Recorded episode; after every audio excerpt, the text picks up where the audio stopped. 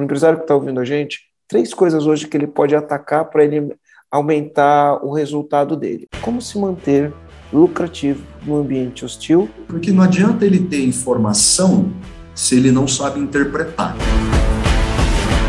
Está começando mais um podcast Empresa Autogerenciável. O podcast que vai ajudar você, que é dono de uma pequena ou média empresa, a construir uma empresa autogerenciável.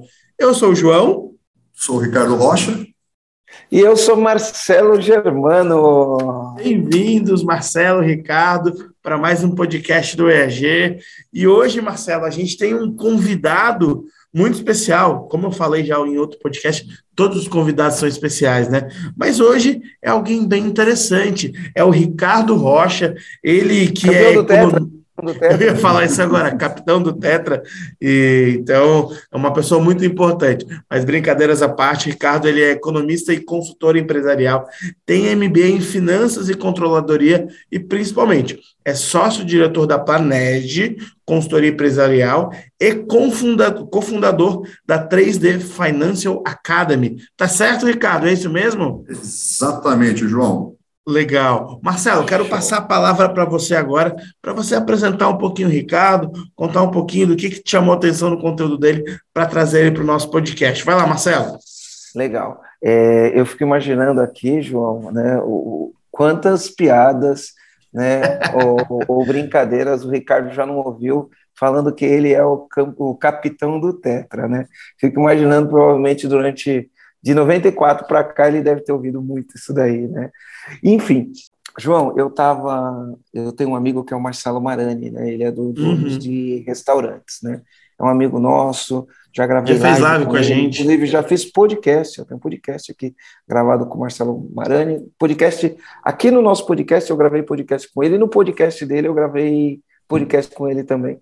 Enfim, é um grande amigo, um grande amigo. Outro dia eu estava assistindo lá uma live dele, e aí o Ricardo foi falar, né, sobre finanças, né? O assunto era finanças.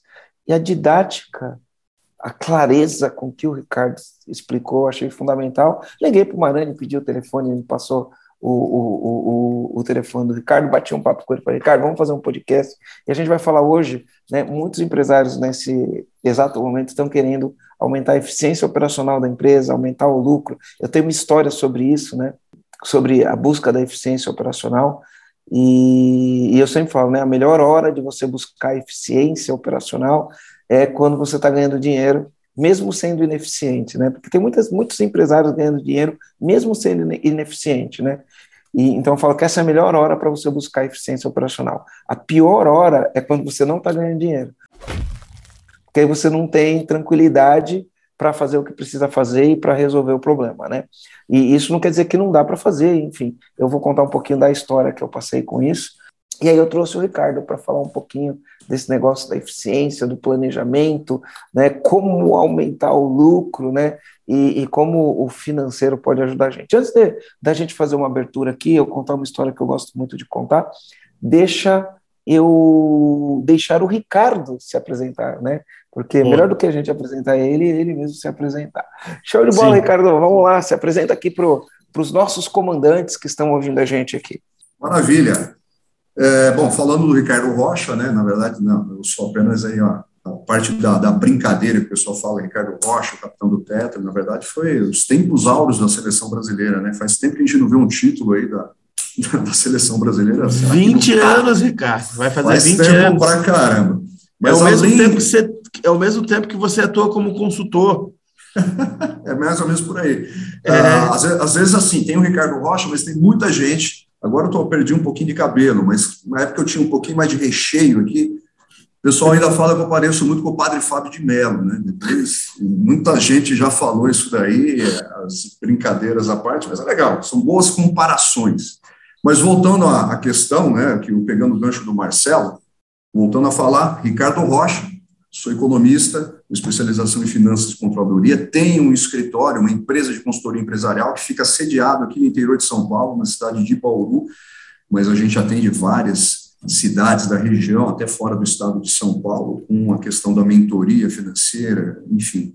E a minha trajetória, bem rapidamente, eu estou nessa questão de consultoria há quase 20 anos, né? Trabalhei já como consultor do Sebrae, no escritório regional aqui de Bauru, já trabalhei em algumas grandes empresas como colaborador, né, nessa parte de gestão, e aí eu resolvi, né, dentro da minha formação, sempre tive o desejo de estar montando uma empresa nessa área de consultoria e consegui viabilizar aí uh, ao longo desse tempo. E a gente trabalha muito com essa questão de ajudar o empresário a se organizar financeiramente e usar as finanças do seu negócio como um grande direcionador estratégico para que ele possa ter uma, uma, uma, uma, perenidade no negócio, para que ele possa tomar as melhores decisões possíveis, olhando e interpretando esses indicadores financeiros. Né? Então, boa parte dos clientes que nós atendemos é o micro, pequeno e médio empresário.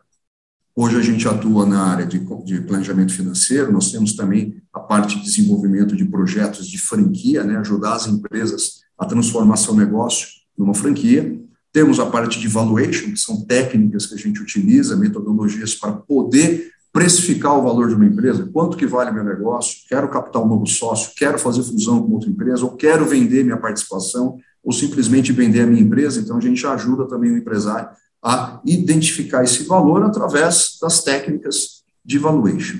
Em resumo, para não entrar muito no detalhe, a gente entrar direto no assunto, esse é um pouco do Ricardo Rocha, um pouco do que ele faz. Boa, Ricardo, obrigado pela apresentação. Bom, Ricardo, é, eu vou fazer uma pergunta, né? Ela é ampla e depois a gente explora essa pergunta, né? Inclusive, eu acho que pode ser o tema do podcast depois, né? Mas a, a, é assim, ó, a gente tem hoje, no cenário econômico, do ano 2022, um ambiente hostil. Você concorda comigo que a gente tem um ambiente hostil? Ele é hostil. A gente tem um, um, os juros aumentando, a inflação aumentando, nesse, os juros aumentando, o governo vindo com uma carga de impostos novos aí, né? Uh, o crédito, não, tem, tem muito crédito, mas não tem ninguém querendo dar crédito para ninguém.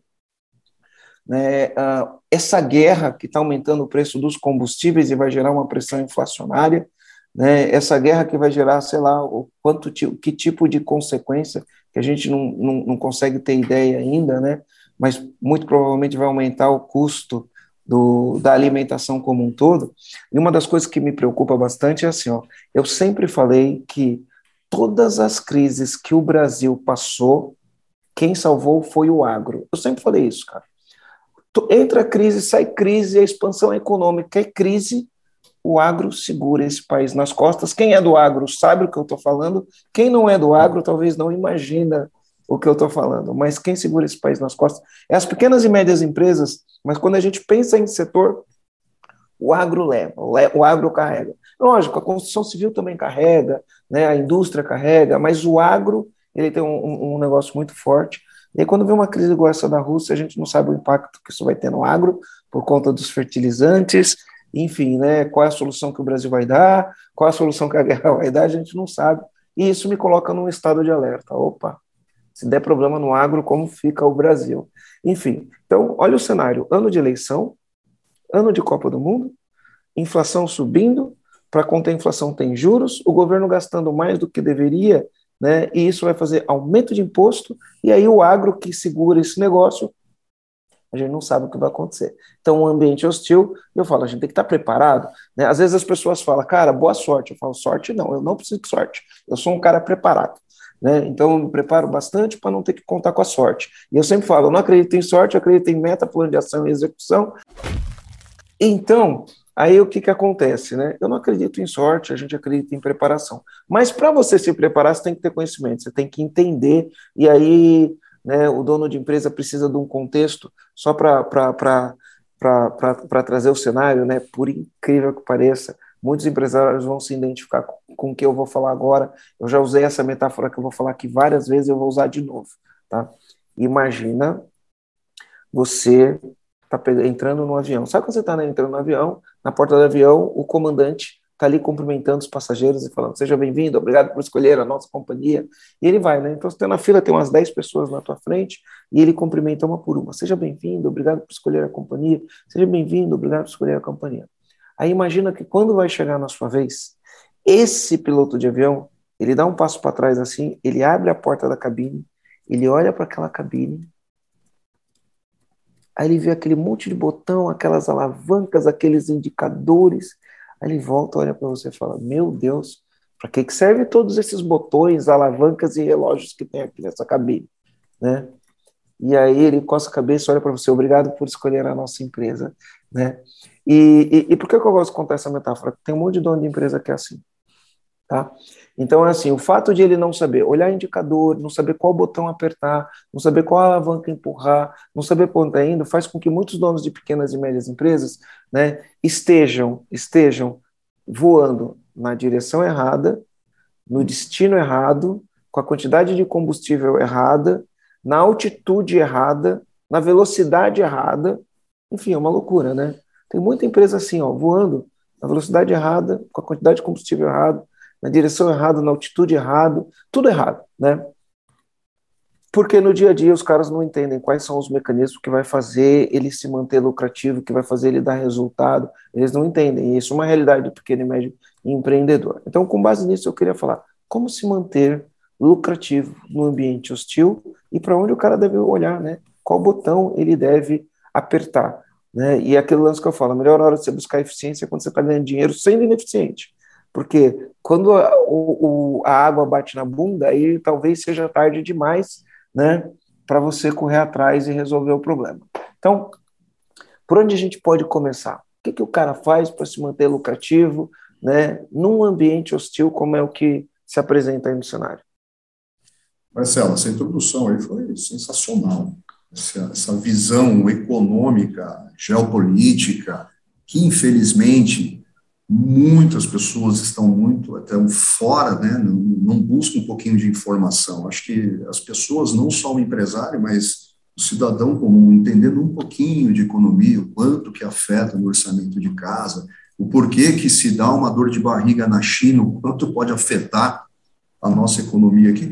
É, é, eu sempre gosto de, de, de é, discutir esses temas, porque é, faz parte da nossa vida. A gente respira isso, a gente acorda todo dia de manhã e qualquer coisa que acontece na sua região, na cidade, na pandemia, vai afetar dentro da sua casa, dentro da sua empresa. E quando você fala que o ambiente econômico no Brasil é, é, está hostil, na verdade sempre foi hostil, está mais hostil. Né? É, ser empreendedor, ser empresário no Brasil, na verdade o Brasil, ele é, da forma como a política é formada, parece que ele é contra o empresário, porque ele não cria ambiente tá? Um ambiente é, saudável para você poder montar uma empresa. A gente sabe das burocracias de se abrir uma empresa e as burocracias de se fechar uma empresa, né? Custa-se muito caro. Você montar uma empresa hoje demora dias, né? Você vai nos Estados Unidos, em questão de horas, você já está com o CNPJ aberto.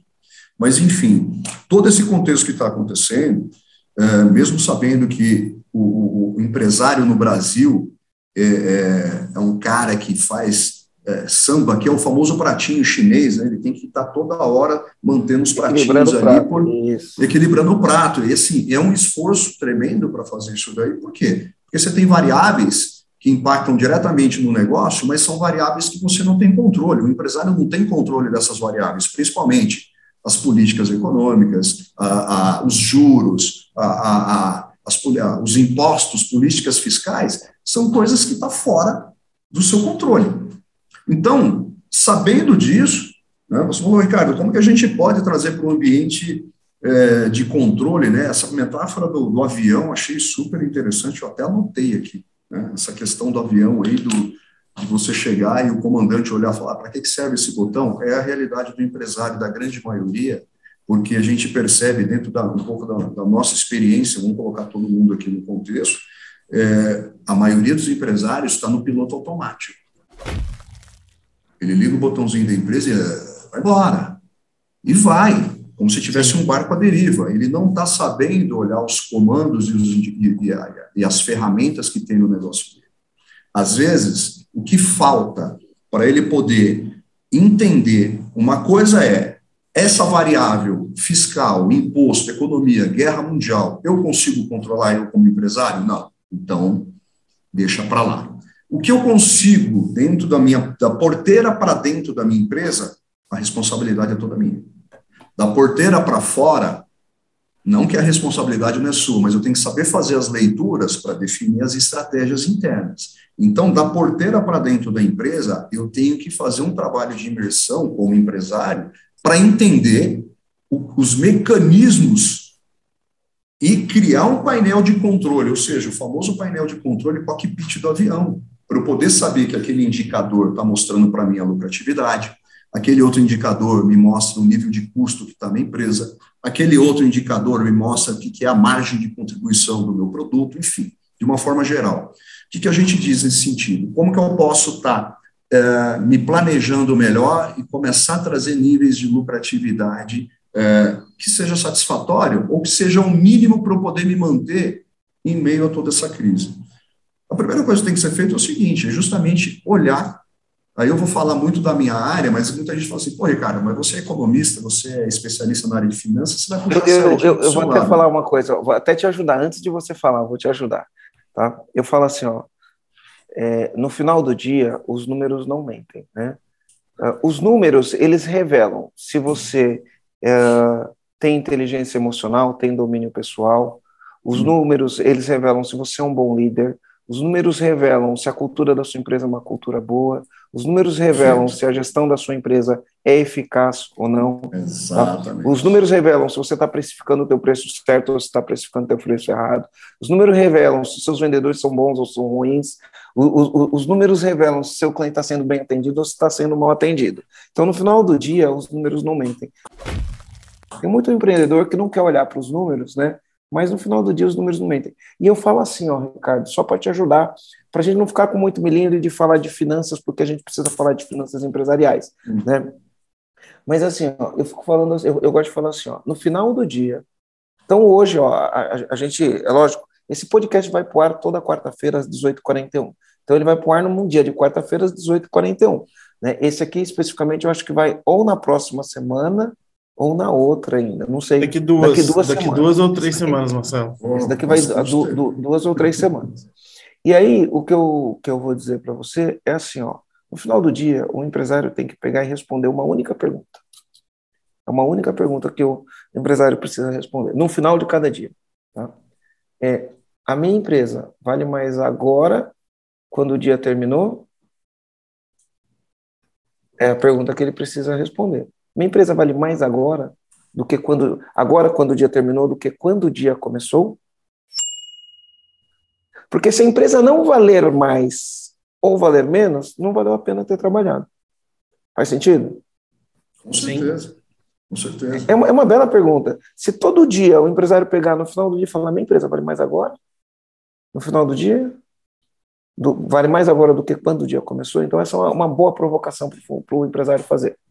Certo? É, e, e, aí é o seguinte, Léo, quem vai falar isso? Os números. Uhum, não é isso? Uhum, exato. É, a, a, quando a gente traz essa questão dos indicadores, né, a gente fala que finanças de qualquer empresa, finanças de uma padaria, de um comércio, de um atacado, de um varejo, de uma indústria, todas as empresas têm os mesmos departamentos. Exceto o que é comércio, indústria, tem um departamento de produção, quem não é indústria não tem um departamento. Fora isso, tem tudo. Né? Fora isso, tem tudo. Então, a área de finanças é a área que recebe reflexo de todas as áreas da empresa. Então, se eu tomo uma decisão errada na área de vendas, na estratégia de vendas, o reflexo é diretamente nos indicadores financeiros, de forma positiva ou negativa.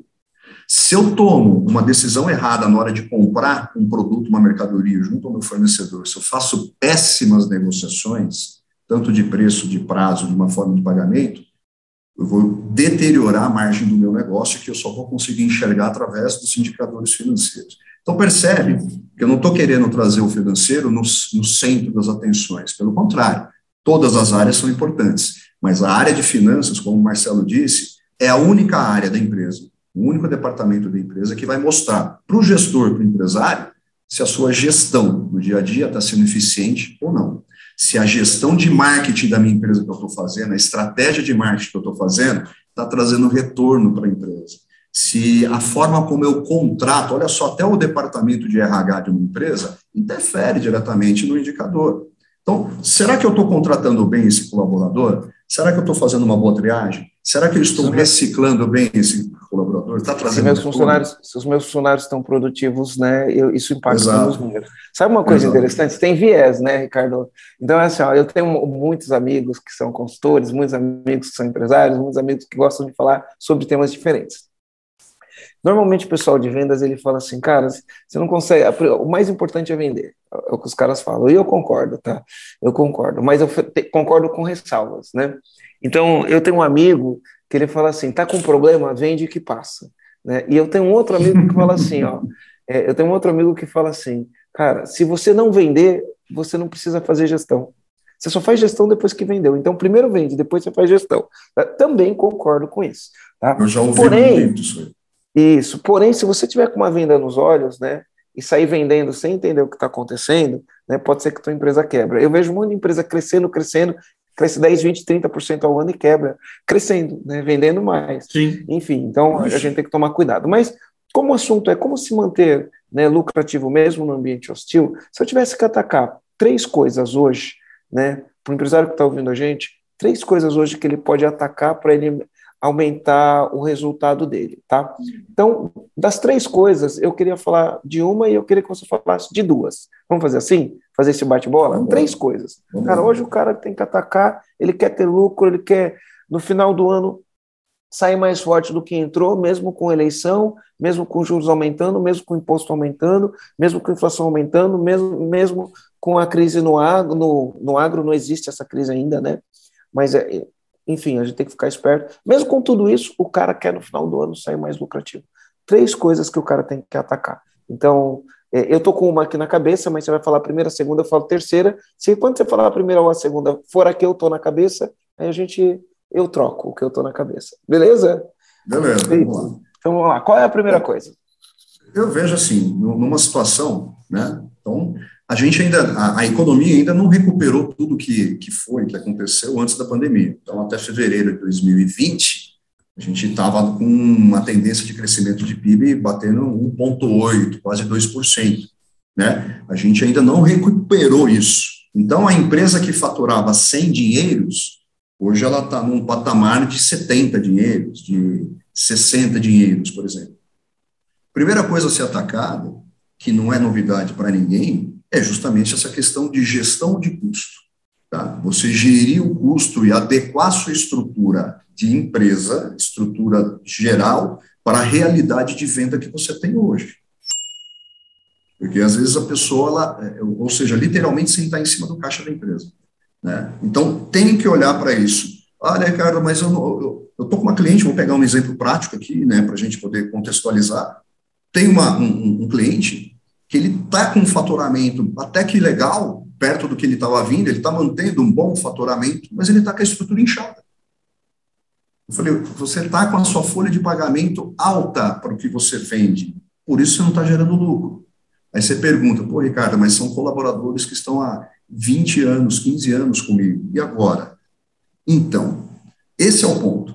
Né? Vamos afundar o barco com todo mundo ou vamos sacrificar algumas coisas, alguns custos e, a, e a adequar a sua estrutura de venda. De duas, uma. Eu tenho velocidade para aumentar minhas vendas para suportar essa estrutura? Se sim, ok. Mas conforme como está a economia, a gente está com uma, um crescimento discreto. E essa velocidade vai demorar para chegar, para absorver. Então, o que eu aconselho para os empresários, o primeiro ponto, é justamente adequar a sua estrutura de custo a sua eficiência operacional para a realidade de venda que você tem hoje para você se manter. Esse é um ponto. O outro é custo. Deixa eu falar, o custo tem coisas que são diretas e tem coisas que são indiretas quando a gente vai uhum. atacar custos, né? Então, por exemplo, custos diretos é negociar preços com os fornecedores, Sim, né? exato. É, são, são custos diretos, né? É, negociar preços com fornecedores, reduzir todos os custos. Você vai lá, olha no teu planejamento orçamentário, no teu DRE, vê todas as linhas de despesas, despesas de custo de mercadoria vendido, despesas de venda, uhum. despesas de pessoal, uhum. despesas administrativas, despesas de escritório, enfim, tem um monte de linha de despesa, olhar para isso e atacar isso, certo? Então isso Exato, é uma das coisas. Né? Uh, como, como que você faz isso hoje, no dia a dia? Olha, hoje dentro, da, da, dentro dos clientes que a gente atende, a gente extrai todo o portfólio de, de produto que ele tem, serviço, entende margem a margem, custo a custo de cada produto. Hoje, para você negociar com o fornecedor, tentar diminuir, hoje, ah, às vezes o resultado é um pouquinho não tão significativo, até porque está tendo aumento de custo de matéria-prima, que às vezes o próprio fornecedor fala, cara, não consigo fazer esse preço para você, porque o aumento está direto, né? agora com essa questão da guerra. Então, a, a gente não consegue avançar muito nisso. Mas sempre quando eu olho para a questão, por exemplo, a ser atacada da margem, né? qual é a margem gerada por essa venda? É abrir no detalhe por produto. Então, se eu tenho um portfólio de, de, de, produtos de 30, 40, 60 produtos, é entrar no detalhe do custo daquele produto, preço de venda, todos os custos e despesas variáveis envolvidas ali. Quando a gente fala em despesa variável, a gente está falando de comissão, se pagar, custo de entrega, despesa de entrega, imposto, taxa de cartão, porque você tem a transação do cartão do cliente, e a gente tem que colocar isso num pacote daquele produto, verificar o seguinte: se eu pratico esse preço, para que eu tiro essas despesas variáveis, o custo do produto, que é o meu CMV unitário, qual é essa margem que essa, esse produto está me deixando? Qual é a margem de contribuição, que é o resultado da minha venda depois que eu tiro as despesas e custos variáveis, que é essa margem que eu vou usar para pagar minha estrutura fixa de custo.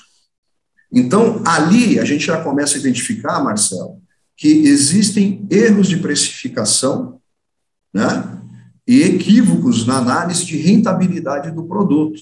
O cliente faz, o cliente, na verdade, o empresário faz aquela análise seguinte: bom, se eu comprei o produto a 50 reais e vendo por 100, você sabe até a conclusão que eu vou chegar nisso. Eu estou ganhando 100%. Estou ganhando 100%.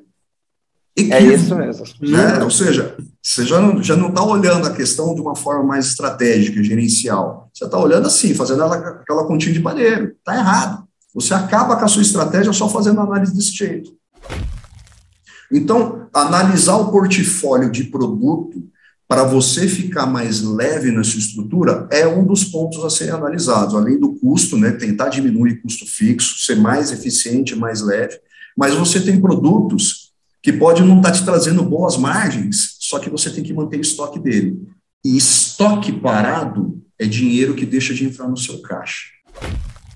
Aí começa a gerar aquelas consequências em outras áreas. Então não adianta eu ter um leque de, de, de, de mix de produto gigantesco com aquela, aquela, aquela, aquele objetivo do empresário. Mas, Marcelo, se o João Rosa entrar na minha empresa e pedir um produto, eu vou ter esse produto para atender ele. Né? Se o Marcelo Germano entrar na minha loja e pedir um outro produto, né, que é raramente sai da loja, mas se tiver, eu vou atender ele. E aí é que está o problema, aí é que está o erro. Né? Não adianta você querer abraçar o mundo. Eu falo que tem uma frase muito legal que é assim: ó, o segredo do sucesso eu não sei, mas a do fracasso é você querer agradar todo mundo. Então, essa questão do ajuste da margem do portfólio, fazer o famoso análise de Pareto, a curva ABC de venda de produto e verificar os produtos que traz melhores margens, adequar seu mix de produto é uma das formas de você aliviar a pressão no seu caixa por conta de manter produtos em estoque, então você gera um pouco mais de liquidez. Ah, Ricardo, então quer dizer que eu vou deixar de atender aquele cliente porque se ele vier aqui e falar que aquele, quer aquele produto é, e não tem produto, não. O que você tem que fazer é o seguinte: quanto que representa aquele cliente?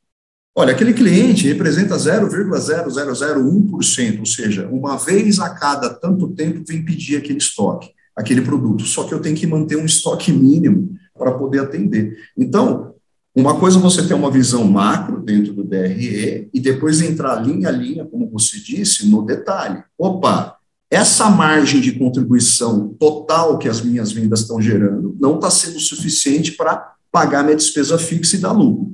Quais são os produtos que estão trazendo essa margem? Aí eu abro no detalhe. Aí é trabalho de garimpo mesmo. Legal. Ricardo, olha só. Então, a gente está falando que o cara vai lá, vai colocar na planilha todos os custos e vai entender os custos e cada produto que ele entender de custo, ele vai buscar uma diminuição de custo. Temos custos diretos, certo? Mas aí a gente tem os custos invisíveis, que você enfim, falou aqui de uma maneira, né, eu leio as coisas dessa maneira, né? A gente tem custos invisíveis. Então, por exemplo, você falou estoque. Quando o cara tem muito estoque, né, o estoque parado ele tem um custo invisível, né? Porque estoque parado é dinheiro parado, e dinheiro parado existe um custo de manter o dinheiro parado, né? Você compra uma mercadoria por 10, ela fica um ano no teu estoque, aí você vende por 30, aí você fala, nossa, ganhei é, 200%, né?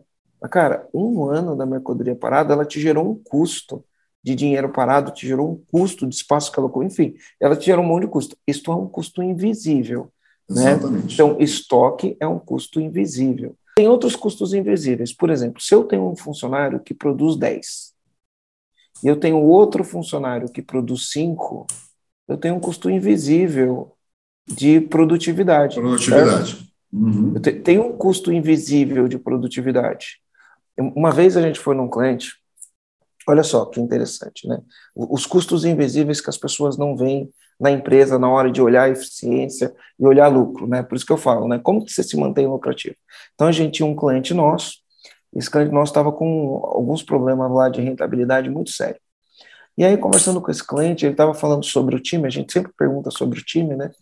Ele estava falando sobre o time dele, e aí tinha um cara lá no time dele que ele falava, ó, esse cara aqui não é engajado, né, eu acho que eu vou tirar ele do time, não sei o quê, né. E depois a gente vai entender o que o cara acha que é engajado, né, porque assim, ó, nem sempre aquela pessoa que mais te agrada, que te dá risada, que não sei o quê, nem sempre que produz. essa pessoa é engajada ou produz, né? E nem sempre aquele cara que ele não é daqueles amigão que não sei o quê, ele é desengajado e não produz. Né? Porque a, a gente aqui fala assim, ó, cara, se for por opinião, né, a minha opinião é a que vale, né? Mas assim, se você tiver dados, eu respeito os dados. Faz sentido? Então a gente pode ter dados para medir engajamento, a gente pode ter dados. Quando a gente entrou nessa empresa, né, a gente olhou, viu quem eram os funcionários que o cara achava que era bom, viu quem eram os funcionários que o cara achava que era ruim a gente foi para a planilha de vendas. Olha que legal. A gente foi para a planilha de vendas, né? E quando foi a planilha de vendas, o cara que ele ia mandar embora, porque ele achava que era, que era desengajado, ele tinha o maior volume de vendas, ele tinha o maior ticket médio, ele era o cara que mais oferecia produtos. Quando você olhava os indicadores, os deles era tudo melhor. Aí, né, meu sócio que estava fazendo essa, esse trabalho, né, o Rogério, ele falou, cara, olha, o que você me falou e o que os números estão mostrando são coisas diferentes. Né? É, os custos invisíveis. Aí ele pegou e falou, vamos. Aí, inclusive, o meu sócio viu os números do, do dono da empresa. E ele falou: o cara que mais se aproxima de você é esse aqui, que você está falando que é desengajado. Inclusive, o número dele é melhor que o teu. Né? E aí, uma das coisas que o Rogério falou para ele foi o seguinte: ó, e se você tem essa performance e os seus funcionários não têm, o problema é você porque você não ensinou para os seus funcionários até a performance que você tem. Né? Então, o problema é você, começa por aí, vamos admitir isso. Mas vamos chamar os caras aqui para conversar. Aí chamou primeiro o, entre aspas, desengajado. Chegou lá com, com, com o cara, falou, cara, olha aqui, estou olhando seus números, teu número está legal, me conta como que você faz, me conta como você pensa, me conta qual a estratégia que você tem. E aí o cara foi falando a cartilha do jeito que o dono da empresa gostaria de ouvir, assim, do jeito que ele ensina falou tudo. O cara estava alinhado com a visão da empresa, estava alinhado com, com o plano. O cara estava alinhado com tudo, falou tudo. E era o cara teoricamente engajado. Talvez ele não fosse o cara mais simpático da empresa. Só isso, sabe? Uhum. Talvez as pessoas confundam simpatia com engajamento, que são coisas diferentes. Né? O cara, ele, ele, meu, tudo, número, tudo, beleza. Aí ele foi e chamou o cara que ele achava que era o mais engajado da empresa. Né? E aí o cara pegou, entrou, falou, olha aqui, ó, seus números, tá aqui, tô vendo que você não faz upsell, tô vendo que você não faz cross-sell, tô vendo que você não oferece nada para os clientes, não sei o quê. Aí o cara virou e falou assim, ó, cara, o negócio é o seguinte, isso daí eu não vou fazer. Se for para fazer isso, já me fala agora que eu vou embora agora. O cara falou assim pro dono da empresa. Aí beleza, aí o dono da empresa ficou sem graça, aí terminou a conversa, o cara foi embora da sala. E aí o meu sócio falou pro dono da empresa, eu não entendi o que aconteceu aqui. Assim, como assim não entendi o que aconteceu aqui? Por que, que você não mandou o cara embora? Falou, como assim? O cara te falou que não vai fazer o que é para fazer. Por que, que você mantém esse cara aqui? Enfim, o dono da empresa ficou assim. Eu, eu me lembro que passou dois, três meses ele não tinha mandado o cara embora ainda. Né? Mas aí o que acontece? É um custo invisível. O cara não é produtivo, o cara não oferece, Sim. ele não faz. Tem vários. Não, né? é, um custo, é um custo invisível, né? Então, olhar os números, ele te dá essa visão de você não ficar cego com aquele cara que você tem mais simpatia, né? E achar que aquele cara é engajado, né? Perfeito. E às vezes aquele o cara indicador vai mostrar isso. Né? Sim. O indicador vai mostrar o engajamento, né? A gente, a gente, fala, a gente fala que o empresário, na grande maioria, você deve com certeza conhecer vários empresários assim. Muitos olham né, que um principal indicador da empresa é o faturamento. O faturamento bruto está faturando, e o faturamento, queira ou não, mexe com o ego do empresário. Ele está numa rodinha lá, tomando uma. Toma, né, não mexe? Você, ah, eu estava faturando 500 mil, agora estou faturando 600 mil. Vou bater um milhão de faturamento até o final do ano. E o cara fica naquele ego. Mas qual que é o resultado dessa venda? A grande maioria das equipes comerciais, Marcelo, não sei se você vai concordar comigo, não olha para resultado de venda, na minha visão e experiência e acompanhamento. Eu vou pegar um exemplo prático de um cliente que a gente estava atendendo. Era uma, uma rede de lojas franqueadas, não era projeto nosso, já era uma marca, uma marca conceituada, que tinha, acho que quatro, três, quatro lojas, segmento de cosméticos, era quiosques de shopping center, ficava em quatro locais. E contrataram o nosso serviço para fazer análise financeira. Eu falei, ó, primeiro, por que, que vocês estão contratando a gente se a franqueadora não está fazendo esse trabalho? Olha, a franqueadora não está fazendo esse trabalho, a gente quer contratar por fora. Legal. E eles estavam também contratando um consultor na área de vendas. Resumindo, a gente estava fazendo toda a análise, analisando o mix de produto, como a gente estava conversando agora, custo de produto, margem, despesa variável, margem de contribuição, analisando histórico de venda, curva BC de venda e curva BC de estoque. Esse é um ponto interessante. Como, como que faz uma curva BC? Como faz uma curva BC? Você estava analisando. O que, que você analisa numa curva BC e como que um dono de empresa pode analisar a curva BC dele? O que, que ele conta a história e depois você fala o que, que ele precisa fazer para fazer a, a curva a, BC? A, a, a, curva BC, na verdade, é um princípio do, da técnica de Pareto, né, que é o famoso 80-20, exemplificando. O Pareto foi um estudioso aí da área de, de, de gestão, na área industrial, que ele identificou a famosa análise 80-20. Ele diz o seguinte, que 20%, tá? trazendo para um contexto é, empresarial, que 20% dos seus produtos ou do seu mix de serviço representa 80% dos resultados positivos ou negativos de um negócio. Então, pegando uma curva BC de venda, a gente está querendo fazer uma análise seguinte, que geralmente, na média, 20% dos produtos que você vende representa, traz 80% do seu volume de venda ou do seu volume de resultado. Né? Isso Esses é muito importante. Esse, é, esse tem o A. Aí tem o da classificado B, que eles já estão fora dessa curva, e o C, que fica lá embaixo. Né, faz aquela o que, que, é o B? O que, que é o B na curva BC? O B, na verdade, eles estão representando ali cerca de 40% de mix de produto, vamos dizer assim, que está representando, está dentro de uma representatividade de 20% de resultado. Né? Então, entre o B e o C, você tem uma gama gigantesca de produtos e traz um resultado ínfimo. E na curva A, você tem uma gama reduzida de produtos com uma concentração de resultado muito grande nessa curva A. É uma curvinha geralmente pequena, porque geralmente são os poucos produtos que estão trazendo muito resultado para a empresa. Quando você traz essa análise, quando você faz essa análise, é ali que você começa a analisar quanto produto que você está colocando na empresa que está mantendo o estoque parado, que gera custo invisível, que não está te trazendo resultado. Na hora que você olha que muitos produtos estão espalhados, e, e às vezes essa curva, Marcelo, ela, ela, ela, a performance dela ela muda um pouquinho, dependendo da empresa, esses 80-20 vira 70-30, né, vira 60-40, às vezes tem empresa que distribui bem o mix de produto, mas na grande maioria que a gente analisa, boa parte dos produtos que estão ali na, na, no estoque, então, ou é, seja, muito esforço de investimento para colocar produto para pouco resultado. Né? Então, quando a gente faz essa análise. Olha só, posso, posso pode, pode, um pode, claro. Minha namorada tem padaria, né? Minha, minha, minha namorada tem padaria.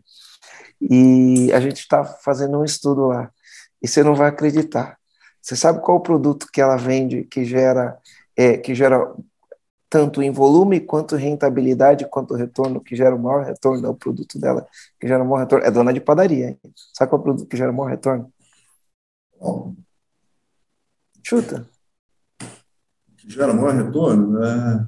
Doces, salgados. João, chuta. Refrigerante. Vocês não vão acreditar. O café. Solta. Café. café. Olha que legal. Café.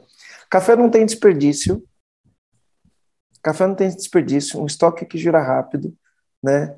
Vende muito. As pessoas tomam muito café. Ela toma um segundo cafezinho. É difícil o cara tomar a segunda coca. O café, é o cara que toma o segundo, toma o terceiro. Quando você põe um café na linha de rentabilidade, é um dos produtos que mais tem rentabilidade. Né? Não tem desperdício. Não tem desperdício. E ele gera um tremendo faturamento. O pão, o pão ele tem o preço do pão é barato, né? Você tem que vender muito, muito, muito pão e o pão estraga, né? Enfim, ele, ele tem muito o, o shelf life dele é curto, né? Então que que é o, o, pão dura três horas, quatro horas. O que, que é shelf life? Ah, eu usando as palavras em inglês, né? É o tempo de prateleira, né? É o, o vencimento, o prazo de validade. Validade. A prateleira dele é uhum. muito curto. A validade dele é muito curto. Você fez o pão de manhã, no, no, no almoço Meio já dia. não serve mais para nada Sim. aquele pão. Ô, né? ô Ricardo, e, e, continua a história, o exemplo que você estava trazendo lá sobre o, o teu cliente, que você foi olhar a curva ABC, que estava bem legal, o pessoal gosta de ouvir, gosta de ouvir esses exemplos. O que, que a gente fez? Aqui, né? Imagina, mas é legal que complementa. Às, às vezes, às vezes às vezes o cliente do YouTube eu... fala, o Marcelo não deixa o cara falar. Por isso que tem o, por isso tem o João Rosa intermediando é. e o Fred Manso. É. Viu? Mas ah, o que, que costumo fazer, que funciona muito bem, é a gente fazer a curva ABC de venda e a curva ABC de estoque. Olha que interessante. O produto deste exemplo, desses quiosques, de, dessa marca de franquia de cosméticos, uhum. não vou citar o nome, claro, né, mas bem famosa, bem, bem conceituada. Quando a gente, eles contrataram o serviço, a gente foi fazendo análise de todos os detalhes entrando no processo. Fizemos a curva ABC, olha só que interessante, de venda. Só que eu vou sugerir, se o empresário tiver é, conhecimento dessa técnica, a maioria dos sistemas de gestão, eles extraem a curva ABC olhando para o faturamento ou seja, do faturamento maior para o menor. Essa é a organização da curva ABC, sempre do maior produto vendido em, em faturamento para o menor. Só que eu sinto a ausência, e eu faço isso depois um BI, né, porque a gente extrai a informação do sistema e depois dá uma, uma ajustada.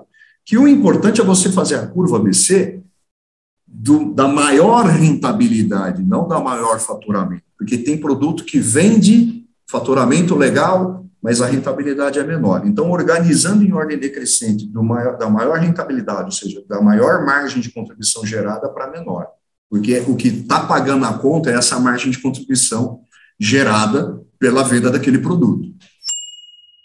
Quando a gente fez a curva BC de venda pela margem e depois a curva BC de estoque por valor estocado daquele produto, olha que a gente percebeu, Marcelo.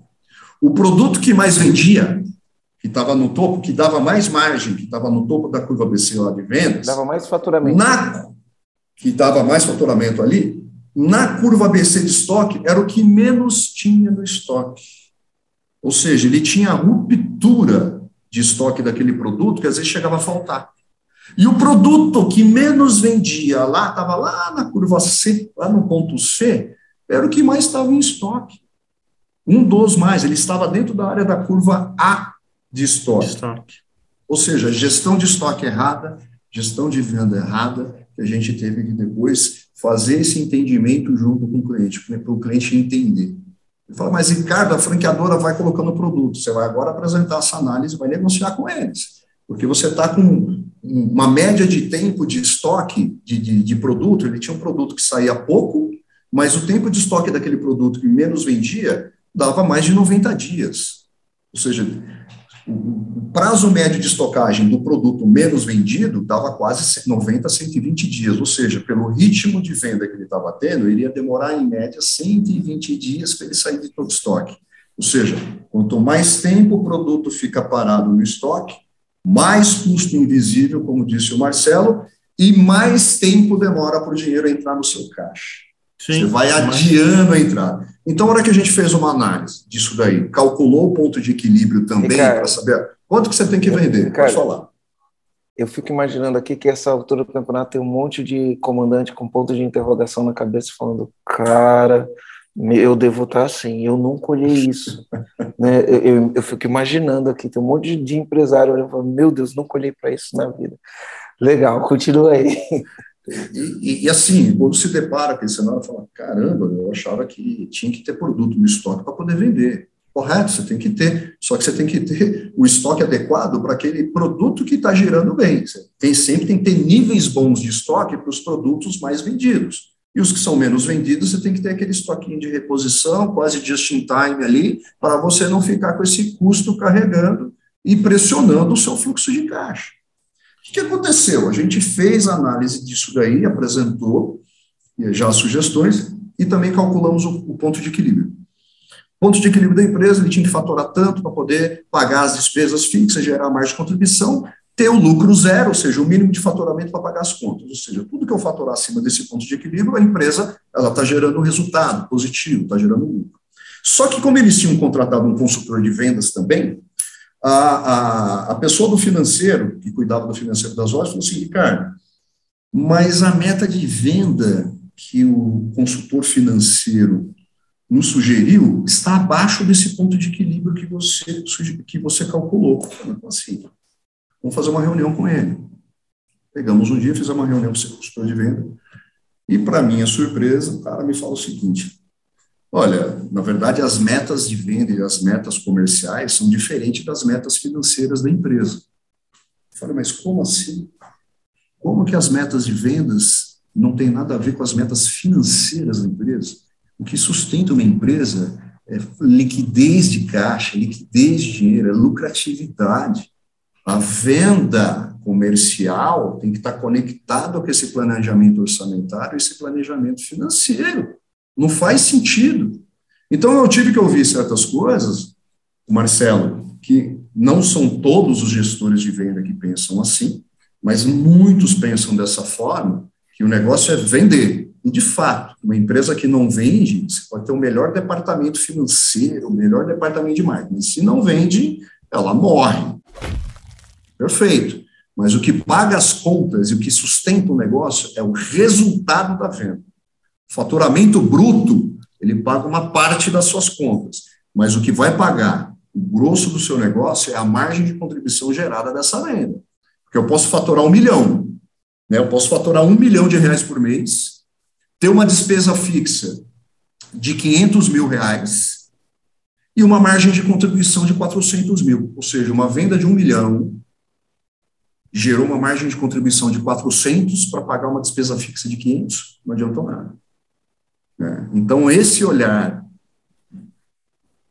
macro que a gente enxerga no DRE e depois entrar na análise micro, produto a produto, despesa a despesa, identificar custos invisíveis, como o próprio Marcelo disse, da produtividade daquele colaborador, dos níveis de estoque, né? Tudo isso vai consumir no quê? Capital de giro da empresa.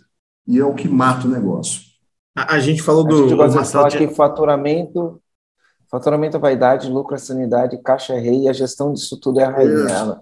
É a frase que a gente. Não é minha essa frase, mas é a frase que a gente usa aqui. Matou a pau, gostei da frase. O Marcelo tinha, Marcelo tinha feito uma pergunta, né, Ricardo? Ele falou para a gente trabalhar três tópicos, né? Dois você ia falar e o terceiro ele ia falar. A gente, no primeiro, a gente trouxe bastante contexto e bastante conteúdo rico, e agora eu queria te guiar para o segundo tópico, né? Qual que é a segunda coisa que o empresário que está nesse momento de 2022 está olhando para todo esse cenário que está acontecendo, esse cenário é, caótico, esse cenário uhum. é, hostil, né, que o Marcelo trouxe lá no início qual que é a segunda coisa? Além de trabalhar e inicializar olhando o planejamento financeiro dele, de olhar para o estoque, olhar para a margem, olhar para os números, qual é a segunda coisa que ele precisa fazer? Um dos pontos ele tem que ter claro a estratégia de precificação dele. Né? Um, um uma, uma das fontes de, de, de geração de lucro de uma empresa está na forma como você precifica seus produtos. Então, eu tinha falado no primeiro ponto que é a gestão do custo, tanto custos variáveis, custos diretos, custos fixos e os custos invisíveis, que o próprio Marcelo complementou. Uh, a estratégia de precificação é extremamente importante. O, o, empresário, ele tem a mania de... Pode falar. É, a minha, o terceiro que eu falei que seria meu ia ser precificação, mas eu já tenho um outro terceiro aqui para falar legal, depois, beleza? Legal. Então a gente está em sintonia, hein, Marcelo? É, então, a precificação, ela, é, é, eu falo que vai muito além do que uma simples fórmula matemática. Se a gente for analisar friamente, precificar é fácil. Se a gente analisar friamente, é pega lá a formulinha lá, custo do produto dividido lá pelas variáveis, você precificou. Só que vai muito além. Eu preciso analisar o seguinte, do nível de precificação que eu estou, eu preciso comparar o mercado que eu estou atuando, qual o mercado que eu estou inserido, qual é o posicionamento que eu tenho da minha empresa em relação ao cliente que eu estou atendendo, qual é o tipo de cliente, quem são meus concorrentes, né? Para eu poder ter balizadores. Quando eu falo balizadores, eu não gosto muito quando o empresário ele fica balizando o seu preço com a concorrência, só olhando para a concorrência. Ah, meu concorrente baixou o preço, vou baixar. Meu concorrente aumentou, vou aumentar. Né? O Marcelo, o Marcelo deu até uma risadinha de canto de boca aí, porque ele já deve ter visto um monte de coisa assim. O que, que acontece? É, por mais que. Vamos pegar um exemplo prático de restaurante, vai. Por mais que eu tenha uma hamburgueria e eu tenho um concorrente que é uma lanchonete, que também não deixa de vender hambúrguer. Mas o posicionamento dessa lanchonete, o tipo de, de, de público que ele atende é diferente do meu. Vamos supor que eu sou uma hamburgueria premium, tá? Eu não posso considerar esse cara diretamente um concorrente fervoroso, por mais que ele também venda hambúrgueres, mas a proposta de entrega e de valor que ele entrega é diferente da minha. Portanto, por mais que eu precifique olhando para ele, eu vou quebrar meu negócio, porque eu já estou trazendo o meu nível de valor que eu estou querendo entregar para um nível mais baixo, porque eu estou equiparando a lanchonete, cada um com a sua proposta de valor. Então, quando eu precifico, eu tenho que olhar mercado, na minha opinião, tá? Pela experiência minha, olhar mercado, posicionamento que a minha empresa tem perante ao cliente, o que eu entrego de valor e como que está a minha estrutura de custo. Porque se eu ficar olhando só o concorrente, meu concorrente ele pode ter uma estrutura de custo menor que a minha. Então ele tem uma margenzinha e um fôlego para trabalhar um preço diferente do meu. Então, eu que tenho que olhar para o posicionamento e precificar com base no valor que eu estou entregando. Aí já entra aqui uma pitada de subjetividade. Quanto mais você conhece o seu cliente, você consegue trabalhar níveis de preço, onde o seu cliente, se o cliente não reclamar, o cliente, na verdade, ele não quer desconto. Se a gente for olhar na essência, ele não vai entrar na sua loja já querendo desconto. O desconto é o gatilho que o vendedor dá. Se ele vê que vai perder a venda, ó, vou dar um desconto para você então. E às vezes você não está agregando valor e transferindo valor no cliente ao ponto dele falar, cara, esse preço que você está me cobrando é justo, eu vou pagar por ele. Por mais que eu consiga esse, esse produto similar, um valor menor, um preço menor no mercado, mas a experiência que eu estou vivenciando dentro do seu, do seu negócio, ela ela ela está me fazendo pagar esse preço. Então, olha como que a precificação vai muito além do que continha, formulinha. Você tem que entender o universo que você está e o posicionamento que a sua empresa tem no mercado. Então, é um balizador, tem que saber balizar muito bem isso daí. Ricardo, existem também outros elementos. Vou trazer algumas experiências práticas aqui para quem está ouvindo a gente, e vai ter muito comandante aqui se doendo com o que eu vou falar, mas o bom é que ele vai entender que existem alternativas, tá? Então, assim, a precificação é muito importante, né? E você, dependendo de como você se posiciona, você foge da, da guerra de preço. Mas dependendo, uhum. não tem como, tá? Dependendo, não tem como. Vou dar dois exemplos, tá? Uh, eu não como mais, enfim, faz muito tempo que eu não como mais, por efeitos de dieta, de lifestyle, de estilo de vida, quero melhorar minha qualidade de vida, então tem produtos que a gente para, para de comer. Mas eu era apaixonado por torrone. Sabe o que é torrone? Ah, delícia. Uma delícia, de, né? De tem uma marca de né? torrone que chama. Isso, tem uma marca de torrone que chama Monte Vergine. Isso, Monte Vergine. É uma marca de, torrone. É aquele que vem, isso, eu não sei como pronuncia, né? Eu comia isso todo dia, todo dia. E o Monte Verginé, ele custava três reais. É torrone, três reais. Eu comprava, todo dia eu comia um. E do lado do Monte Verginé, tinha um que chamava El Torrone, que custava 11. E os dois vendiam na prateleira. Então a desculpa de, ah, mas é preço, o cliente só quer preço, ela é mais ou menos verdade.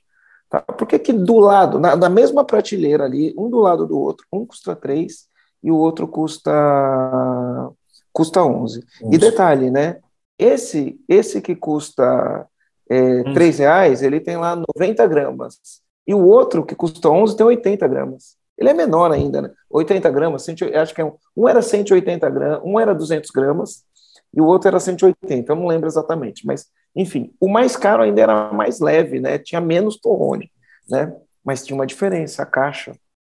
A caixa, a cor era diferente. Balagem. Isso dá uma percepção de valor diferenciado. Então, nem tudo é só preço. Então, você pode ter uma estratégia que você não fica o preço, você gera valor, igual aquilo que falou. Exatamente. Né? E a gente vê isso acontecer o tempo inteiro. Por exemplo, né? Eu entro, ó, eu vejo no iFood, né? Porque como minha namorada tem padaria, eu acabo entendendo de algumas coisas. Então, você entra no iFood lá, eu vejo que o cara escreve assim, sanduíche. Então, ele vai colocar baguete, tomate, na, na descrição do sanduíche, baguete, tomate, queijo, hambúrguer e sal. Sei lá, ele vai e escreve isso. Ele colocou os ingredientes. Ingre... Nossa, olha o português aqui, eu pisando na, na jaca no português. Né? Os ingredientes. né? Corrige aí. Faz a descrição. Aí, é, corrige aí, né? Enfim. E aí eu fui lá e falei, por que, que não muda essa descrição? E fala, que, fala assim, escreve ali na descrição, né? Esse, esse sanduíche vai surpreender você. Ele é feito com um queijo selecionado, né, com tomate fresquinho cortado em fatias fininhas, com presunto cortado em fatias fininhas, e ainda falo mais, né? Pede dois porque você vai querer comer o segundo. É diferente você pegar e escrever isso no iFood, escrever total. uma coisa ou outra. Porque quando eu leio, aquilo me dá um desejo que o preço deixa de ser tão relevante. Né? Faz sentido? Sim, eu sentido. entrei, eu juro, eu entrei todas as caras que vendem no iFood para ver a descrição do produto, e a descrição do produto não é uma descrição que faça eu ter vontade de comprar o produto, é só falando o que vai dentro do produto. E o cara pode simplesmente lá escrever. Então, você cria uma percepção do cliente, um desejo, que na hora que você criou o desejo nele ao ler aquilo, ele, ele clica no botão e fala: é isso que eu quero. Ainda você escreve assim: detalhe, peça dois, você vai querer comer o segundo. Automaticamente o cara vai lá e pum, já ah, pede dois. Então, isso, isso, isso, é uma experiência prática minha. Uhum.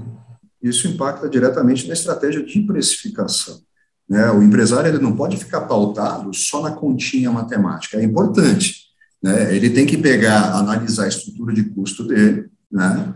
a margem que aquele produto está gerando, tentar simular um volume para ver o quanto que gera de margem e verificar, esse produto eu consigo agregar, eu consigo torná-lo diferente, até a forma como é feita a comunicação do produto no cardápio, como o Marcelo disse, na embalagem, no Instagram, a foto que gera aquela curiosidade do cliente, isso influencia. Então, aí você começa a ter sensibilidade, falar assim, opa, o cliente gostou, vou aumentar um pouquinho o preço. Tinha, uma, tinha uma, um, um empresário, uma empresária de Goiânia que a gente atendeu, fez uma mentoria financeira, ela tinha uma confeitaria, tem ainda uma confeitaria, foi muito legal essa experiência, que ela não tinha conhecimento nada de gestão, fazia todo o controle financeiro em papel, livro caixa, aqueles livros que você compra, livro, aqueles cadernos de, que você compra em livraria, que é o livro caixa, transfere o saldo para a folha seguinte, enfim. E a gente deu uma, uma organizada ali para ela começar a enxergar os indicadores. E ela falou, Ricardo, faz não sei quanto tempo aí, sei lá, um ano que eu não aumento o preço, e estava no auge da crise. Olha, aumenta o preço do seu produto. Se o cliente gosta do seu produto, nossa, o pessoal vem comprar, diminui um pouquinho as vendas, mas o pessoal sempre procura, gosta desse produto, esse produto tal, fala assim. Então, aumenta o preço. Claro, você tem que ter uma coerência. Né? Aumenta tipo dois reais. Não, dois reais é muito. Coloca dois reais. Confia. Você confia no seu produto? A comunicação, e ela fazia uma comunicação muito bacana. Eu falei, começa a ser, a ser um pouquinho mais audaciosa, mas com planejamento, mas vai colocando isso ela conseguiu aumentar a margem de lucro dela, do que ela vinha tendo, em 20%. Ela aumentou a margem de lucro final do negócio dela, fazendo uma reavaliação de todo o preço do produto com base na percepção e, proposta de valor que ela entregava para o cliente. Então, às vezes o cliente, a, o empresário fala, poxa, ele não vai comprar porque aumentou um real. Se você percebe que tem uma fidelização, o cliente sempre está pedindo aquele produto, não é um, dois reais que ele vai deixar de comprar. Se o produto é bom, você percebe isso, vai sentindo e fazendo essa experiência. Só que o empresário ele tem que ter noção do quanto o negócio dele está agregando valor para o cliente dele. Se ele ficar se posicionando, se ele ficar na vala comum, se igualando alguns concorrentes, ele vai quebrar a cara. Então, isso impacta na estratégia de precificação também. Ô Marcelo, e qual que é o então, terceiro ponto? Já, já vou falar do terceiro ponto. Antes, deixa eu contar uma outra história ainda falando de preço. Então, tem coisas que você consegue agregar valor e aumentar o preço. Tem coisas que são impossíveis. E eu queria chamar a atenção para muitos empresários, porque hoje, por conta das plataformas, né, cada vez mais o pequeno e médio empresário ele é refém das grandes plataformas, cada vez mais, tá? No sentido de tornar o negócio inviável. Então, vender é bom, você vende muito pelas plataformas, mas às vezes torna o negócio inviável. Tá? Então, o que, que acontece? Quando eu entro numa plataforma, Mercado Livre, Americanas.com, né, eu vou ter uma coisa que é o seguinte: produtos iguais vão ter uma guerra de preço. Porque assim, ó, eu consigo vender a Coca-Cola com valor diferente. Então, se eu comprar uma Coca-Cola no mercado é um preço, se eu comprar ela na padaria é outro preço, e se eu comprar ela no aeroporto, é outro preço. É Coca-Cola, é exatamente o mesmo produto, mas eu não vou chegar lá no aeroporto e falar, pô, cara, você está me pedindo oito reais aqui numa, numa, numa latinha de Coca-Cola, e lá no mercado é dois. Você não vai fazer isso, certo? Mas se for no mercado é dois e no outro mercado for oito, você vai voltar no de dois e vai comprar no de dois. Mas se você estiver no aeroporto, você vai comprar no aeroporto e vai pagar oito. O mesmo produto você consegue vender por preços diferentes, dependendo do ambiente, do momento, da ocasião. Quando você está num marketplace, se você for vender uma latinha de Coca-Cola lá e for dois e tiver alguém vendendo por um e-mail, você não vende. Não tem, não tem, o, que, não tem o que vai fazer sim, alguém clicar sim. no marketplace e pagar mais caro na. Porque quando você coloca Coca-Cola ali no Mercado Livre, no é uma commodity, né? É uma commodity. Eu vou comprar, vou receber em casa do mesmo jeito, o mesmo botão que eu vou apertar, e aí eu escolho qual que é o mais barato, certo? Então tem muito empresário hoje que vai para o marketplace. O que acontece? ele não faz precificação, ele baliza o preço dele pelo preço que os outros estão cobrando. E aí ele não tem os números, ele não tem os dados. Sentei com um cliente dias desse e vou analisar. Quando eu olho, por exemplo, o, o, Mercado Livre, ele tem lá, você tem, dependendo do modelo, ele te cobra 11%, dependendo do modelo, ele te cobra 17%. Mas ele te cobra 17%, se você quiser receber no dia seguinte, ele te cobra um jurinho X, aí ele tem uma taxa de envio, e, pum. Quando a gente coloca na planilha, o Mercado Livre, entre o preço que você vendeu e o que recebeu, 31% fica no Mercado Livre. Acho, não, não lembro se era 31. É, é, é isso aí, é isso aí. 30, 31, Essa 37, 30, era alguma coisa 31. assim. É. Aí o cara fala, ah, eu pago 17% do Mercado Livre. Não, quando você põe na planilha, dá 30 e... Não lembro se era 31. Essa, essa, é a, essa, é a, essa é a taxa oficial do Mercado Livre, 17% mas você tem os outros custos inerentes ali da operação que no Dava final... 30 e poucos, inacreditável. É. Né? É. Porque no iFood, ele te cobra os 27%, mas você pode colocar o preço que você quiser, porque não é produto igual produto. Né? O, o, o, hambúrguer do Madeiro ele é diferente do hambúrguer do Outback, que é diferente do hambúrguer do McDonald's. E aí o você consegue ser exclusivo. É isso, isso, isso. Mas quando você está no Mercado Livre, não. Via de regra, né? E aí era 30 e poucos por cento. Quando eu faço a conta, este produto ele não deixa margem para você pagar a conta. Quando você tira, porque você deixou, você tem o preço do produto, você tem o custo, o valor que você vende, você não controla, porque está no Mercado Livre. Aí você tem as despesas de Mercado Livre, 31%. Você tem o custo do produto, 40%. Quando você põe ali na ponta do lápis, o que sobra desse produto é quase nada ou talvez negativo.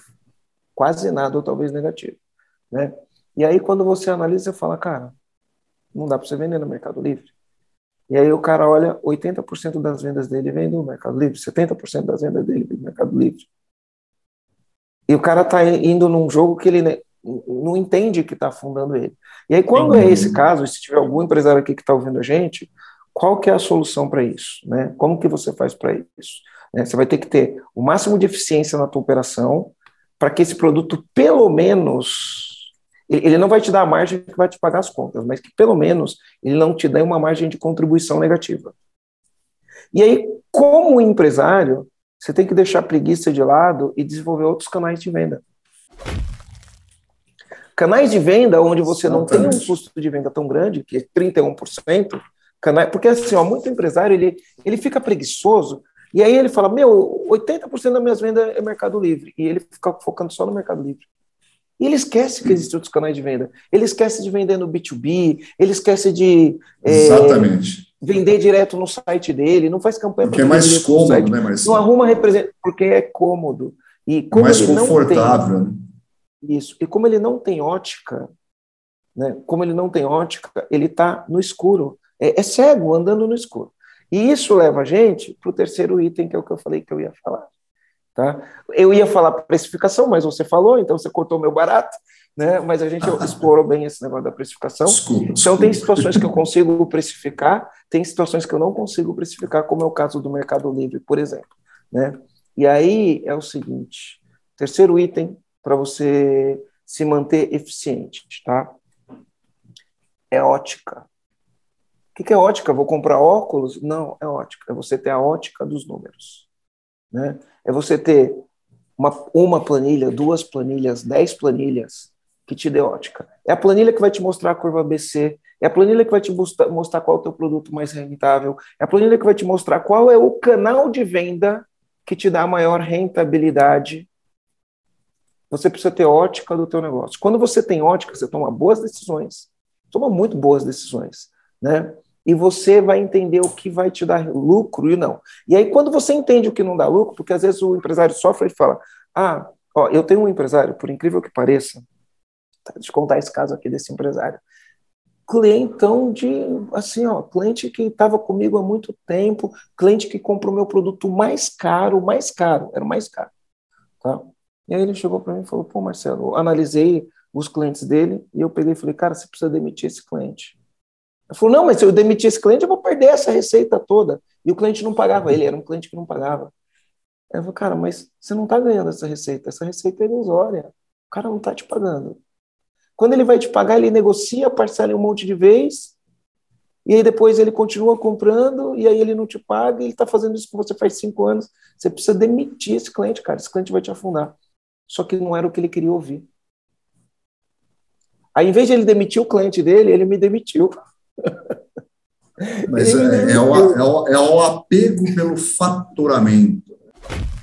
Faturamento, é. venda, né? Ele não consegue enxergar é a ponta do iceberg, ele só está vendo a pontinha do iceberg. Qual o resultado que isso está me dando? Já aconteceu um é. caso, pegando um gancho aí, Marcelo, um cliente também numa situação parecida.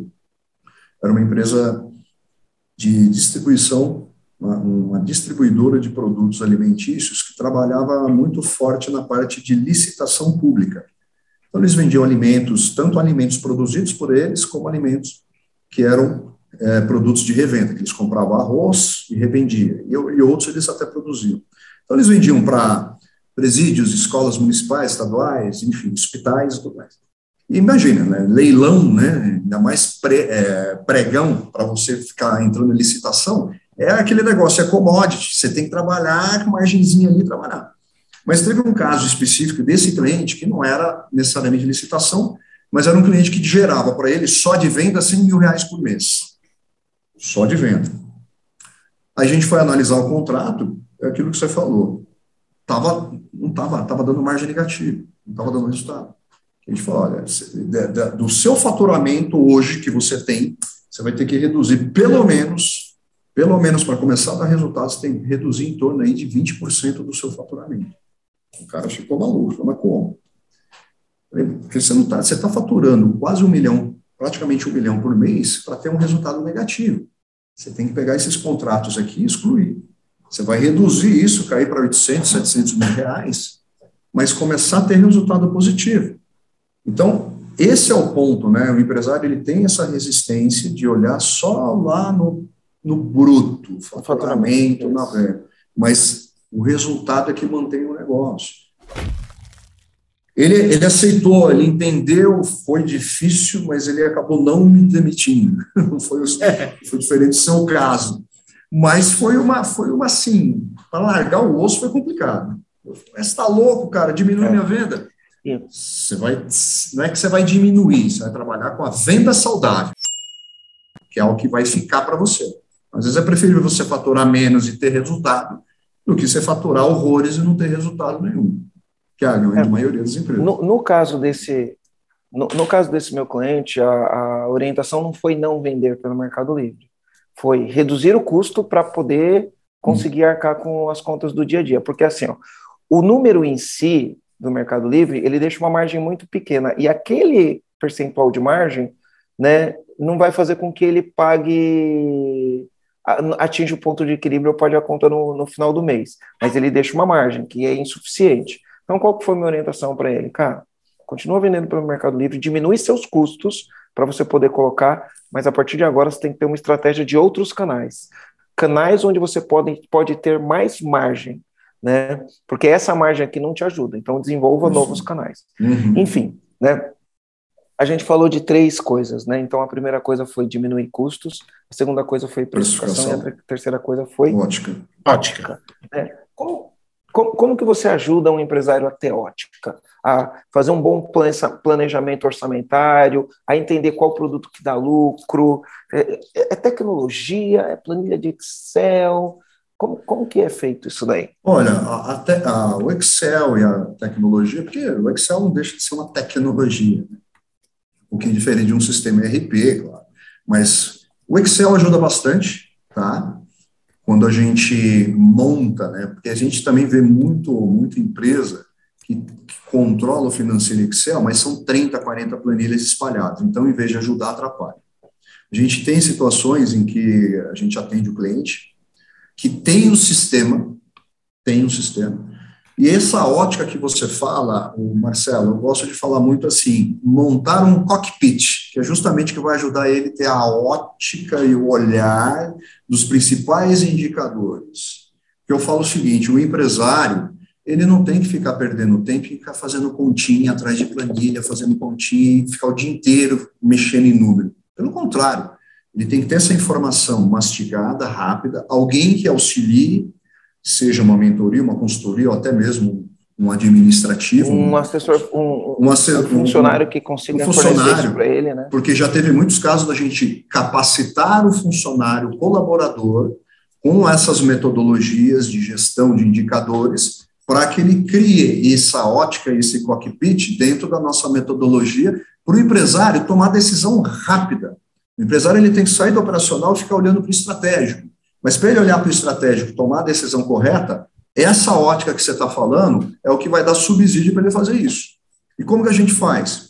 Primeira coisa é garimpar as informações e organizar isso. Melhor coisa é criar um plano de contas, seja num sistema ou seja numa planilha, um plano de contas bem fundamentado. O que é um plano de contas? É, na verdade, é uma nomenclatura, tanto das, dos tipos de receita que a empresa tem e os tipos de despesa, distribuído em grupos de despesa e nomenclaturas financeiras, que para cada lançamento financeiro, ele vai ter uma amarração do lançamento. Então, é você ter, é o famoso assim, né? Você chega na empresa, a pessoa tem lá no, no, no fluxo de caixa dela uma, uma natureza financeira chamada despesas diversas. Cara, isso daí é uma coisa que eu abomino falou, pode parar com esse negócio de despesas diversas. Aquilo é um buraco negro, porque às vezes a pessoa está na correria e fala, onde que eu lanço isso? Que tipo de despesa que é? Ah, lança em despesas diversas. Aí quando você vê no final do mês, despesas diversas representam mais de 50% da despesa total da empresa. Então, uma das coisas que a gente procura propor e auxiliar o empresário é a organização desse plano de pontos para ele ter uma ótica melhor. Legal. Outra coisa que a gente elimina. Ah, a empresa tem cartão corporativo? Tem. Como que você lança? Ah, eu lanço em despesas de cartão. Errado. É a mesma coisa de despesas diversas. Então, para cada transação que faz no cartão, você tem que ter uma natureza financeira amarrada. Feito isso daí, isso. A, gente, a gente consegue gerar uma rastreabilidade de informação, Marcelo. O ponto de partida para montar essa ótica que a gente costuma fazer dentro do nosso roteiro de trabalho com os empresários é ter essas informações organizadas em nomenclaturas claras, para ter rastreabilidade. Uma vez fundamentado Sabe isso. Sabe o que eu gosto de dizer? Pode falar. Sabe o que eu gosto de dizer, Ricardo, disso que você está falando? Né? Uhum. É assim, ó, tem muito empresário que tem lá um gerenciador financeiro na empresa, né? E o gerenciador é bom, mas ele não usa o gerenciador na, to na totalidade. Né? Para traduzir isso numa linguagem simples, é que tem muito empresário, dono de pequena e média empresa, com uma Ferrari na garagem, mas está andando de fusquinha. É isso aí. É isso aí. Não tem é? bastante. Ele tem lá tem um bastante. sistema onde ele consegue organizar todas essas informações dentro do que ele já tem mas ele não organiza e aí ele não tem os, os dados, não tem informação. Aí o cara tem uma Ferrari e anda de Fusca. Eu, eu, assim, já peguei casos de cliente colocar é, aquele sistema, aqueles RPs de grife de marca, tipo um TOTUS. Só que usava 10% do sistema. Então, às vezes eu falava, para que você ter, se você, se você nunca teve carro na vida, para que já começar com uma Ferrari? Começa com Fusquinha. Começa com uma planilha bem elaborada, que a gente ajuda a criar esse BI em Excel ou em Power BI, pelo menos para automatizar esse processo e criar essa rotina de controle, para depois encaixar um sistema, um ERP Sim. que seja adequado para ele. Então, quando a gente cria esse cockpit, essa ótica, Marcelo, a gente é, estrutura a base de dados dele, seja em planilha ou pelo sistema, porque mesmo ele está utilizando o sistema, o plano de contas do sistema dele está tá, criou aqueles planos de conta totalmente fora de contexto. Então a gente gera uma coerência no plano de contas do sistema e cria essa rotina para ele. Né? Então a gente tem duas situações. Ali a gente consegue criar essas óticas. Dessa base bruta de dados, a gente consegue gerar um indicador de rentabilidade, indicador de margem, é, o indicador de ticket médio dele, dependendo do negócio, a lucratividade, como que está oscilando, faturamento em relação ao custo da mercadoria vendida. Aí a base bem, bem formatadinha e bem alimentada, essa ótica que você falou, Marcelo, fica depois fácil para criar. Porque ele já está num nível que ele já consegue agora ir para o próximo passo do, do, do planejamento dele, que é o quê? Planejar o orçamento da empresa. Enxergar a empresa para os próximos 12 meses qual que é a minha expectativa de lucro para os próximos períodos. Então, eu tenho que saber o que, que eu tenho que vender, que são as minhas despesas, meus tetos de gastos, ou se eu estou desperdiçando, se eu estou com gasto de energia, material de limpeza muito alto, vamos colocar um teto de gasto aqui. Então, você está fazendo o quê? Um planejamento orçamentário. Mas para chegar nesse nível, a, o cockpit e, o, e, a ótica dele tem que estar muito bem clara, que é o que você falou, é preparar a ótica dele para ele enxergar bem os números, interpretar, porque a gente ajuda também a interpretar os indicadores. Né? Dentro das nossas mentorias, não é só entregar a ferramenta, ó, é aqui, funciona, DRE, fluxo de não, é, a gente conduz o empresário nas reuniões de resultado, a gente ajuda a criar formatos de reuniões, é o seguinte, fechou o mês, vamos marcar a nossa reunião de análise de resultado. A gente marca a reunião de análise de resultado com base na ótica criada, no cockpit criado, e aí a gente faz o papel do advogado do diabo. Olha, por que, que a sua margem de contribuição do mês de janeiro caiu em relação a fevereiro? E vai provocando para o empresário começar a entender que está fazendo sentido aquilo para ele, porque não adianta ele ter informação se ele não sabe interpretar pode ser o melhor sistema do mundo. Não adianta ter bonitinho lá, toda a operação. Por isso que eu falo, Marcelo, que eu tinha comentado antes da nossa reunião. Existe o financeiro operacional e o financeiro estratégico. O financeiro operacional é extremamente importante. O que é o operacional? É o financeiro que tem que estar tá lançando, baixando boleto, olhando o saldo bancário. Gerando relatório. Gerando relatório. Essa é, essa é a operação, que ela é importante para estar o seu financeiro sempre em dia. Agora, o estratégico é pegar tudo isso, transformar numa ótica, através de indicadores, um cockpit, um dashboard, e tomar decisões pontuais de forma coerente e, e confiável. Aí sim, aí você está olhando, trazendo o contexto do financeiro para um olhar mais estratégico. Aí faz todo sentido, que é interpretar aquele indicador. Opa, a margem caiu, meu ponto de equilíbrio de um mês para o outro aumentou, preciso tomar, uma, preciso tomar uma ação, vamos ver o preço, vamos ver a margem do produto. Aí você consegue enxergar a autonomia, a confiança que o empresário começa a ter quando ele tem clareza nisso. Isso é fantástico. Eu tenho uma frase, essa frase é um pancadão, você vai gostar dela, tá? Você vai gostar dela, dessa frase. Mas antes de falar essa frase, se alguém quiser te encontrar na internet, uh, como que a pessoa te encontra, o, Ricardo? Olha, hoje eu tenho meu canal no LinkedIn, né? Uma conta lá no LinkedIn. No Instagram, o meu Instagram. Como, como é... que ele te acha no LinkedIn? No LinkedIn ali, o duro é que se ele colocar Ricardo Rocha, vai aparecer vários Ricardo Rocha ali, né? Então, teria que pegar e dar um. Sinceramente, eu.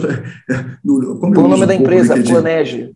Pode colocar o nome da empresa Planeje também, que vai aparecer. Tem o meu site, o site do nosso escritório, que é www.planege, planege de planejamento, só que com G de gato e I de igreja no final. Então, www.planege.com.br. Lá também você pode preencher o formulário de dúvidas, isso chega no e-mail nosso, a gente vai interagindo com a pessoa. E tem o Instagram, que é Ricardo Rocha, underline economista. Então, a pessoa seguindo, de vez em quando eu vou gerando alguns conteúdos, tem pessoas que vão interagindo comigo através de mensagens e a gente vai também desenvolvendo aí um relacionamento para quem quer saber um pouco mais, quem tem interesse de ter um acompanhamento de mentoria, de consultoria. Eu falo assim, Marcelo, como a gente adaptou muito o nosso modelo de negócio para o atendimento online, pelo advento da pandemia, tive que reestruturar tudo aqui. Ah, o nosso trabalho ele, ele é uma mescla né? O nosso atendimento é uma mescla de consultoria, mentoria, treinamento e capacitação.